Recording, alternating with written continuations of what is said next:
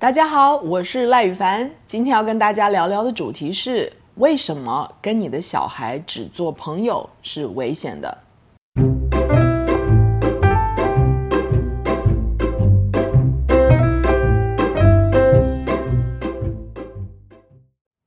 最近朋友的孩子纷纷出事，有的是要跟男朋友私奔，有的是要去做援交，有的是辍学跑去做投机的事，让我感触良多。现在大家生的小孩子很少，再加上上一辈常常对我们过度的严厉，因此现代的父母想做孩子的朋友变成了普遍的文化。但是就我自己的经验和我在做学校心理咨商时所见到的恐怖情况，我认为跟自己的孩子只做朋友是件危险的事。我有个学生叫小美，她的父母来到学校找我们。是因为他们发现孩子跟男友偷偷计划要私奔，孩子的父母很伤心，也很不解。小美的妈妈说：“我们向来很尊重她，她想要做什么，我们都是完全给她自由，我们就跟她像朋友一样。为什么她还想走呢？”小美来到咨商室的时候，看似是真的跟爸妈感情蛮好的。她一进门就跟他爸说：“Hey dude，what's up？” 中文就是。老兄，现在要干嘛？这个是一个平辈之间常常使用的问候语。他并没有问候他妈妈，就只对他点了一个头。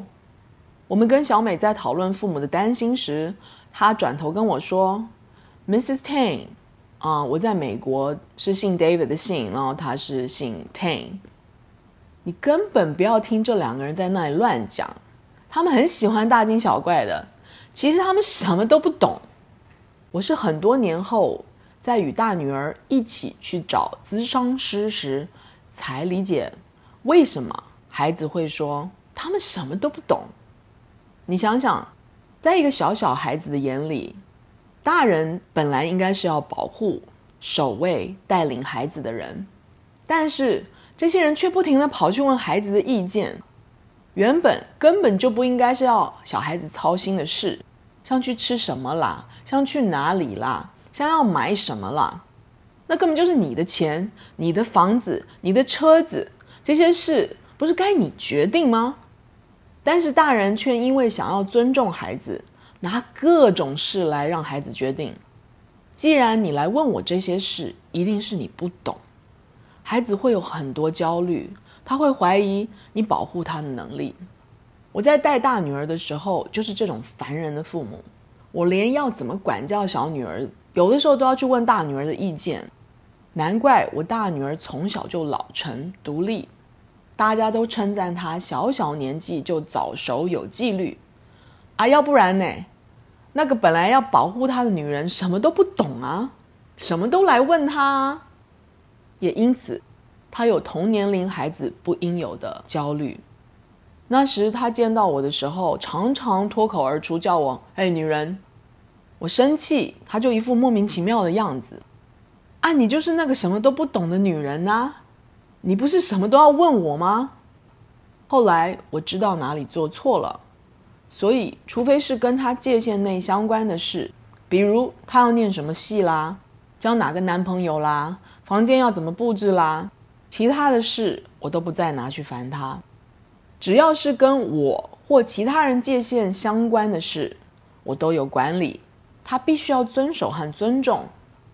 现在他长大了，在我身旁就能像孩子一样撒娇、放松，见了我就是用嗲嗲的声音叫我“妈咪，妈咪”。只要在家，他就废，“妈咪来，妈咪去”。他这样叫我，是因为我现在像个妈了。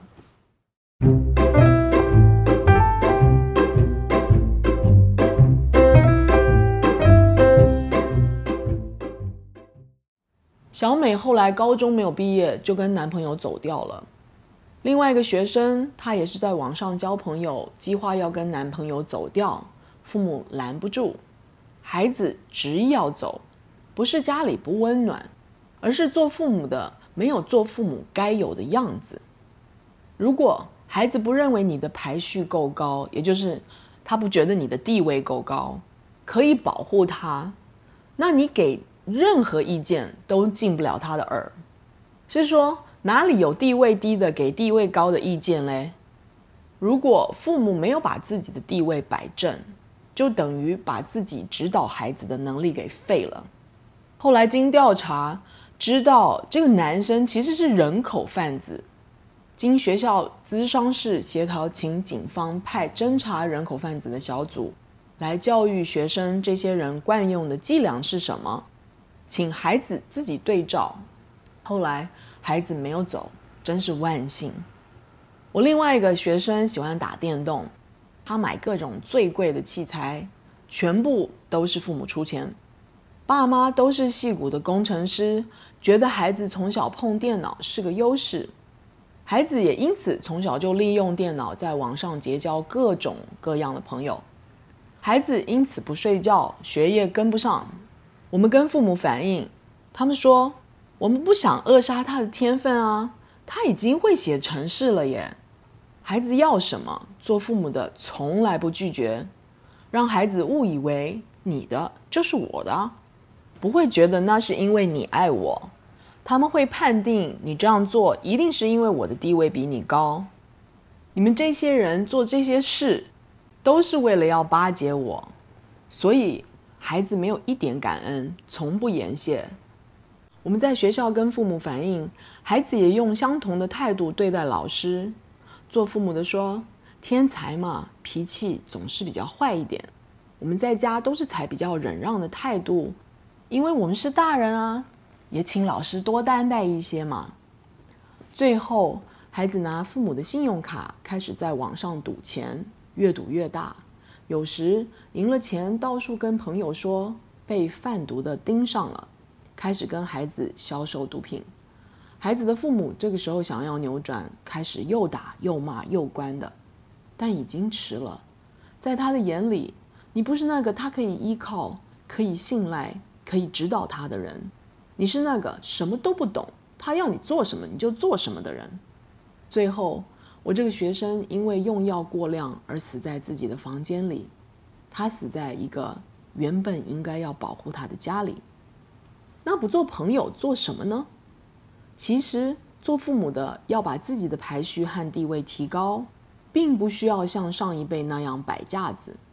我们只要不拿一大堆决定去问孩子的意见，让他知道他有自己的界限，但其他人也有界限。做父母对孩子有情绪，真是天大的好事，因为那通常是在警告父母，孩子做了什么不该做的事，或者孩子有危险。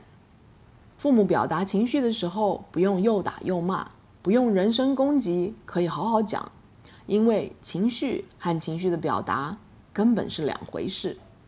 界限就像是父母为孩子建立的城墙，而健康情绪表达能领着孩子认识这些城墙，他们能因此认识城墙里的自己和墙外的他人。如果他们不认识自己或不认识他人，此生都是痛苦和危险的，毕竟这个家是父母的，我们有为孩子建墙保护他们的天职，所以不做朋友就做父母。孩子这辈子不缺朋友，但是他们却需要父母做父母该做的工作。推荐我的两本书《守卫你的情绪界限》。沟通减压法十招，让人际关系不再左右为难，疾病不上升。还有另外一本书叫《情绪界限：孩子人生必备的竞争力》。以上就是今天的 Podcast。如果想查询我的书的资讯或更多消息，也欢迎你到赖宇凡官方网站 sarahlye.com，s a r a l y e dot com。那我们就下次再聊喽。拜拜。